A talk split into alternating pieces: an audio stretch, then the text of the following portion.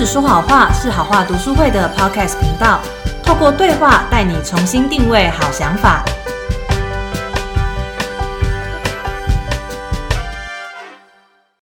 欢迎收听《好话说书》，我是阿乔，我是若兰，今天我们要分享的书是什么呢？拖延心理学。哇，拖延，我绝对不是一个拖延的人。而你马上撇清关系了，是不是？没错，因为我基本上就是大学老师，只要一出作业，我隔天就会马上写的人。就算这个作业是要两个礼拜后才交，那我的想法是什么呢？因为通常你快要交作业的前一天，都会有一个突然很想要去听的演唱会啊，或者是很想要去听的演讲，反正就是各种你想要做的事情。但是如果你拖到最后一天再做的话，就没有那个弹性去安排的计划了。但是我身边有很多就是拖延患者，然后我都搞不清楚他们到底在想什么。我觉得这样阿乔你还蛮强的，因为你是我觉得拖延患者就是他虽然想要解决拖延问题，他也知道自己在拖延，可是理性上是无法控管的。哦，其实我有大概看一下这本书，他好像有介绍了蛮多类型拖延者他的心理状态。对，所以其实我觉得这本书蛮刷新我的观点的。以前。我就是一个拖延患者，然后我都会觉得天哪，拖延让我好有罪恶感。嗯嗯，我知道自己在拖延，可是我好像没有办法透过坊间的那些教学方法，或者说告诉你什么番茄时钟、哎番茄时间管理法那种来解决我的问题。嗯，但是这本书它其实是用心理学的观点，先带我们去思考说，到底为什么今天我会发生拖延？嗯哦，所以它会更深入的连你。是哪一类型的拖延者都帮你分类，嗯嗯嗯，还是说我们现在就直接来看有哪些类型的拖延患者？哦，可以啊，可以啊。它其实书里面分了五种类型，嗯，第一种类型是我最常遇到的，还有我自己也是属于这个类型，它叫做害怕失败型。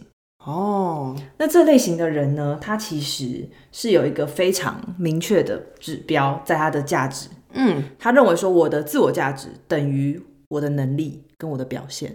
嗯，所以这个等式呢，当他的表现不好，他就觉得我的价值被否定了。嗯，他是一个无法忍受平庸的族群。其实听到这个害怕失败型，还蛮蛮可以，就是理解，就是因为他害怕失败嘛，所以就会很。想要拖拖拉拉，就是想要到呃完美，有点像完美主义的感觉，就是怕自己做不好，所以才会拖延。对，其他书里面有提到这类型的人，其实很常出现就是完完美主义者，因为他为了让自己保持不会失败，嗯，他才拖延事情。其实有时候啊，身为害怕失败型的呃拖延者，他们也常常会有一个隐性的观念，就是认为说，好像我今天如果没有很优秀的话。就是自己很笨，也就是那个观念又更挖深来说，书里面就提到，这可能是你认为优秀是不费吹灰之力的。哦，就是觉得自己可能很容易达到，所以会设一个，先设一个比较远的目标。对，就是也许那时间范围内，你会设一个已经超越可能性、超越超越你常理可以接受范围的一个目标，然后让自己在那时间当中一定要达成。可是当你发现，哎，好像我在时间内没有办法达成的时候，你就会开始拖事情。那他其实还有另外一个特质是，有些害怕失败型的拖延者，他不愿意向别人求助，因为那同时也是代表说我做不到，对，他会觉得这是我能力不足。嗯嗯，而且他会认为说。我非常的讨厌失败，所以透过不参与可能失败的事情来保持自己的完美。哦，这我就要举例一下，就我国高中的时候，就内心当中非常想要成为一个全能的人，就是我功课要好，然后我课外活动表现要好，然后我同时要担纲那种班级里面的干部，我就想要成为这样让人觉得很。很厉害，很厉害的人，对。可是后来我发现，我为了让自己很厉害嘛，我也会去参加一些课外的比赛，比如说什么呃美术的啊、书法的啊，或是演讲比赛。可是我都只挑我觉得我会得名的比赛参加。哦，我如果看到那个比赛的规模或是其他竞争者是我觉得没有办法赢的，我就不会去。嗯，这在某方面来讲，好像也限制了自己可以就是更多项发展的一个空间呢。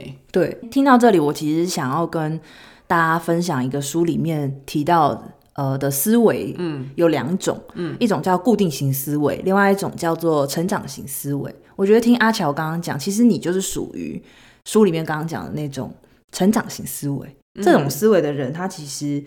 呃，对于失败的观点看法是不一样。他不会认为说今天的失败就代表我失败，而是他把它当做一种学习或者是提升自我的事情。嗯嗯那固定型思维就是相反，他可能会觉得成功就是为了证明我自己很聪明。但成长心态的人其实认为说，你不需要马上精通某一件事，而是透过你的努力，可以慢慢的熟悉并具备那方面的才能。嗯，嗯其实这个我想要跟大家分享，就是有一次我也是失败，然后也蛮呃蛮 down 的，蛮沮丧的。可是后来想到说，哎、之后可以变得很厉害，是因为想到之后可以变得很厉害，跟现在有一个落差，然后就会有那个动力，是那个动力让自己会很开心的。嗯，对。作为一个害怕失败型的拖延患者，其实我以前会有一个心态，就是要么一百分，要么就是零分。好极端，对，就我会用一种很绝对的方式来去思考我做事情的态度。嗯哦、但是这书里面就有提到一个我可以自己问的问题，嗯，就是如果我不完美的话，会发生什么事？我应该要好好的去思考说，完美这完美跟不完美会带来的后果是什么？嗯哦，因为可能以前只是用一种很绝对的观念去看待一件事情，然后要求自己一定要达到那个非常高标准，但其实也许是脱离现实的。嗯哦，所以借由这个问题，大家也可以想想看，如果我今天不完美的话，会发生什么事？去思考一下那个后果，让自己的想法可以更接近事实一点。嗯那书里面呢，其实最后想要跟大家分享给害怕失败者的呃一个观点。刚刚有提到固定心态跟成长心态嘛，嗯我们其实也许没有发现自己是属于固定心态的人，嗯哦，所以最对于我们来说，最重要的是我们要将自己看待完美的观念转变，要用一种全新的观念去看待失败。其实失败并不是代表我们人生就毁了，也不是代表我这个人很糟糕，而是一种让我在达到目标过程当中学习跟进步的可能。嗯。那除了害怕失败型以外，还有什么样的拖延心理类型啊？第二种类型其实是跟害怕失败型完全相反的，嗯他们是害怕成功。嗯，好特别哦。对，那我这边问大家几个问题哈，来判断一下自己拖延是不是因为害怕成功。嗯第一个问题，当可能你做报告或是做一个专案进行顺利的时候，你会不会放慢速度？第二个问题，你获得很多肯定的时候会感到焦虑吗？第三个问题，别人的称赞会不会让你偶尔感到很尴尬或是戒慎恐惧？哎、我觉得其实，在华人社会有可能哦，因为就是从小教导要谦卑啊，反而得到赞美就会很不习惯。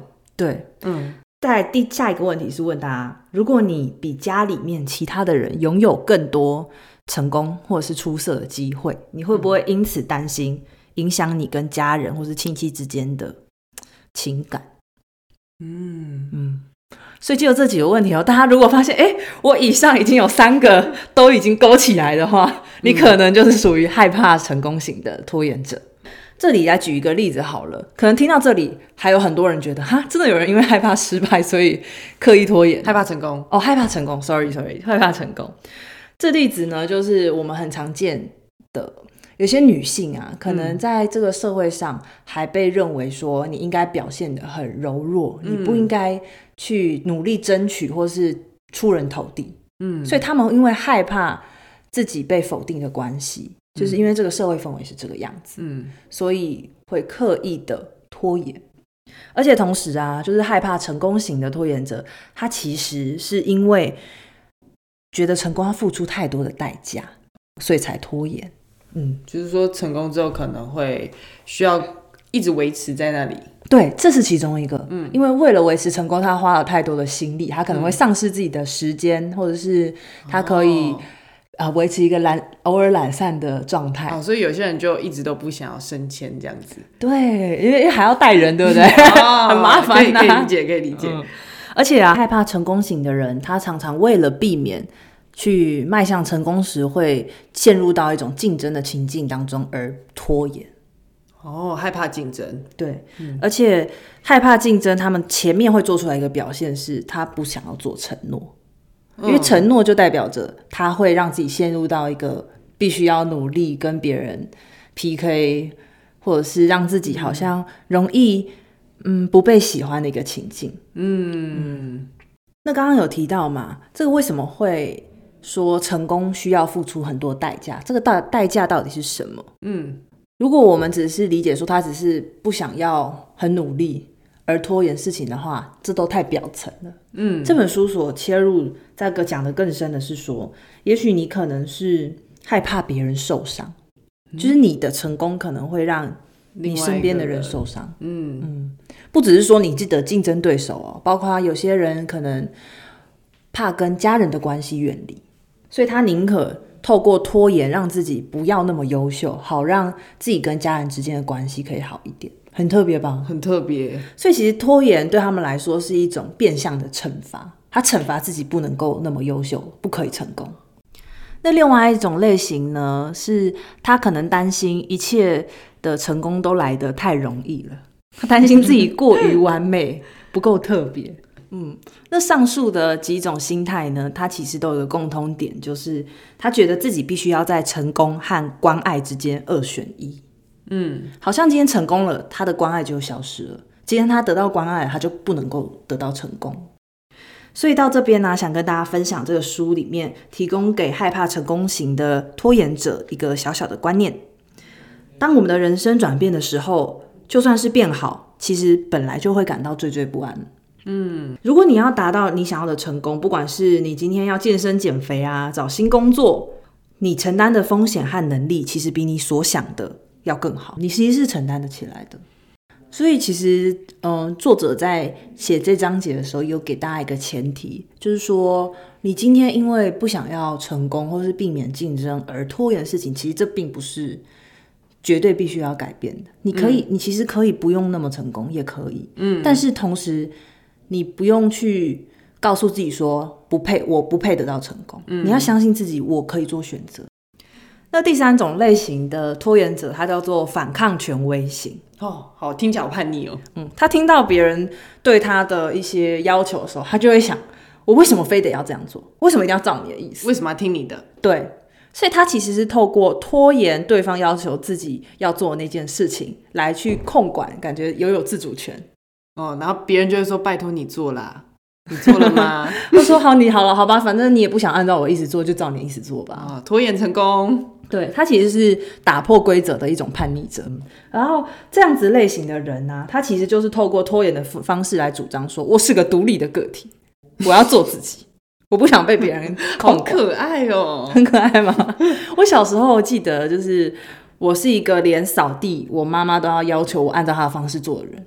我觉得很认真在扫，但是小时候当然是可能会遗漏掉一些比较细节的部分。嗯，但我妈妈就会抢过来扫把，说我自己扫啦，或者说要这样扫啦，然后就是用一种很绝对的方式，嗯，然后必须要扫到很完美的方式。嗯，我发现长大之后啊，因为我跟我弟都在这样的情境下长大，嗯，我弟常常就很喜欢。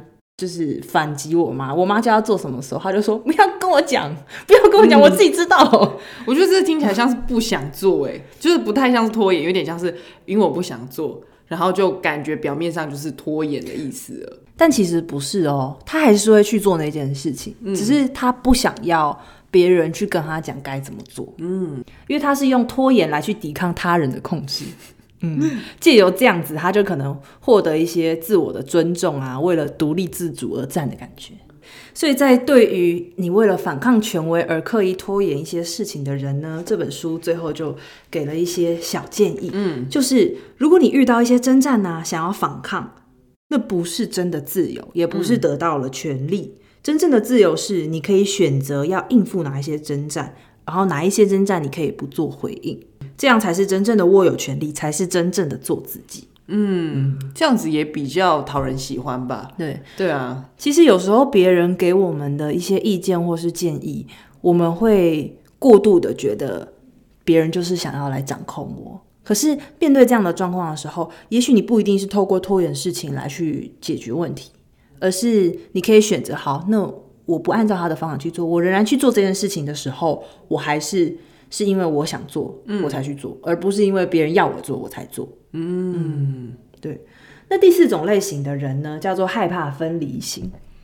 分离，对，就是他做事情可能都会希望要跟别人一起，不想要一个人。哎、我觉得这种人蛮常见的欸，尤其是女生嘛，就是像我是那种比较独立的女生，但是有、呃一些女生就是好像你如果不跟他一起做，他就没有办法开始做事的那种。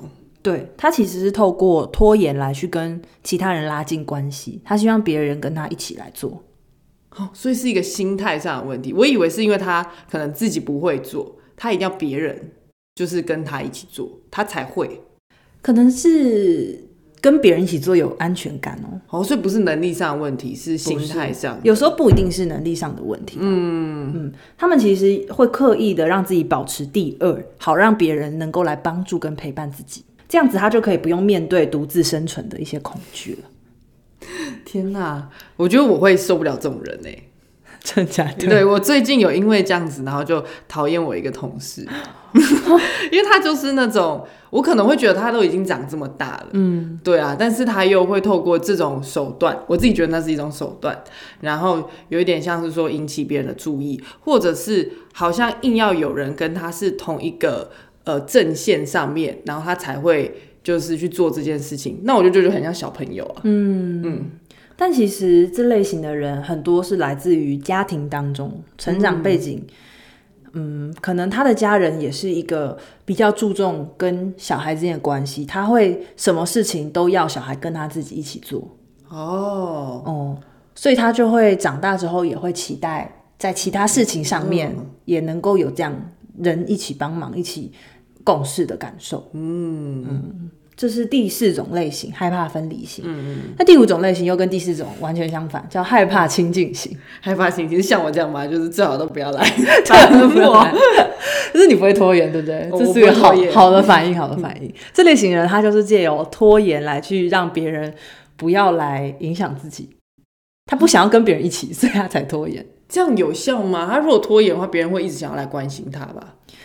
可能会，可是有些人就比较容易是被疏离啊，因为你疏离我，所以我就远远离，我不要管你，我不要跟你一起做。哦，但他就是想要自己做，嗯。他借由这种拖拖延的方式来去跟别人保持距离，会让自己感到更自在，而且他也会避免自己的功劳被抢走，避免说别人因为可能逼近啊、压迫或是要求他们的时候，他就会觉得啊、很不安，他做出来反应就是我迅速撤退。拖延让他可以逃离那种别人施加给他的压力。怎么觉得听起来这个害怕分离型跟害怕亲近性，就是听起来比较像是在逃避某一件事情，而不是真的是想要拖延还是什么的。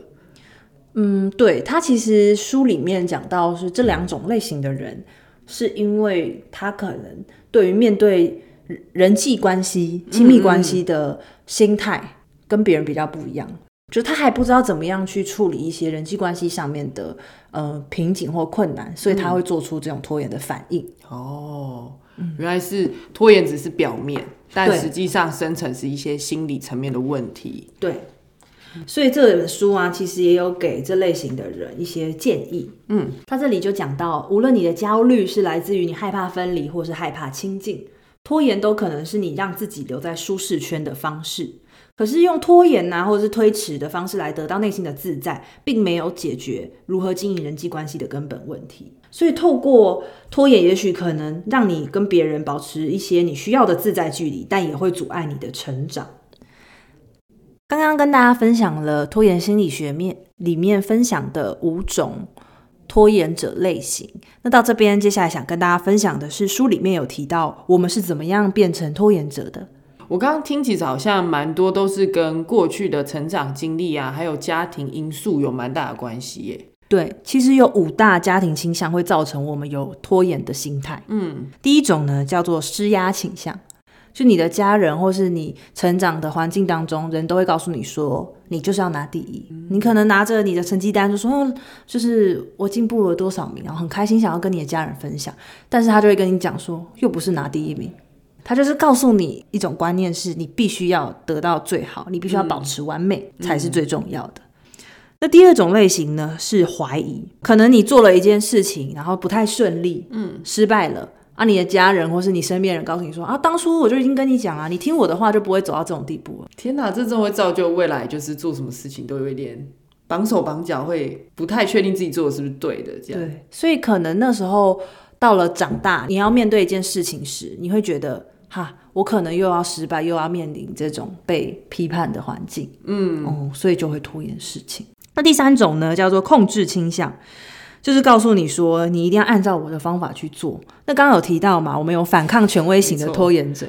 那我自己发现，我弟弟是一个反抗权威型的拖延者。嗯，就当我妈妈要求他要做某些事情的时候，他会刻意的不去做，因为他不想要让别人来去主宰他做了什么。因为从小到大，我妈就会要求我们按照她的方式来做家事，按照她的方式来锁门，按照她的方式来做生活当中细节的事情。嗯，对。所以这个控制倾向就造成了反抗权威型的拖延症。第四种类型的家庭倾向影响叫做依附倾向。举例来说，可能他会面对要做一些独立做做的事情，考驾照啊，他就跟他讲：“我不要考驾照。”嗯，因为他想要跟别人一起吧。哦，他想跟我以为你要说他想要跟妈妈讨论。哦，也可能哦，就是他会凡事都会觉得我要跟家人一起来做，这感觉就很妈宝啊。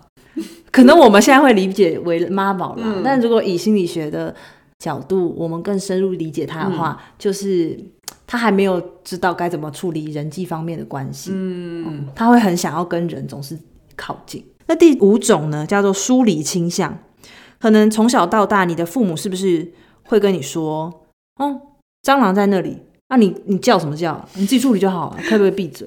哦，这是我自己的案例喽，我自己的案例就是我妈曾经在我小时候遇到蟑螂的时候，然后我小心翼翼的走到我妈房间，跟她讲说，我房间有蟑螂，然后我妈就说不能叫，你自己去处理，然后就放我一个人回到我的房间，所以到现在的时候，当然我就不怕那只蟑螂了啦。现在就不怕蟑螂，我是负责打蟑螂的人。哇，好厉害哦！对，可是这也造成了我面对一些问题的时候，我就会觉得别人不要来干涉我，我自己就可以处理。或是别人有问题求助于我的时候，我有时候就会觉得你不能够自己面对问题吗？哦，就会觉得别人应该也也是这样。对他有点像是我们刚刚提到第五种类型的拖延者，就是害怕亲近型。嗯嗯，因为他如果不拖延的话，他可能就会跟别人距离太靠近。但他想要自己来做好。那以上呢是跟大家今天分享拖延者，呃，拖延心理学里面讲到，从我们是哪一种类型的拖延者，以及到家庭对我们成为拖延者上面的影响。那下一集呢，其实想要跟大家分享的是书里面有提到十二项技巧来去面对拖延、管理拖延的。好，那我们这一集就分享到这边。嗯，然后不知道阿乔想问一下你有没有更了解拖延者的心情呢？呃，有，因为我原本把问题想的太简单了，原本不知道为什么他们要拖着做事情，但是今天听完就是若兰的分享，更了解到说他是跟蛮多心理层面有关的，嗯，对，而且这本书也很棒，就我发现他很多都是从心理学的角度来告诉你，其实哎，拖延只是一个表象，但是它背后有很多就是你不为人知的那一面，对，所以期待在下一集当中可以跟大家更多的来分享管理拖延的技巧。大家如果有任何的建议或想法，也欢迎到好花读书会的 IG 私讯我们哦。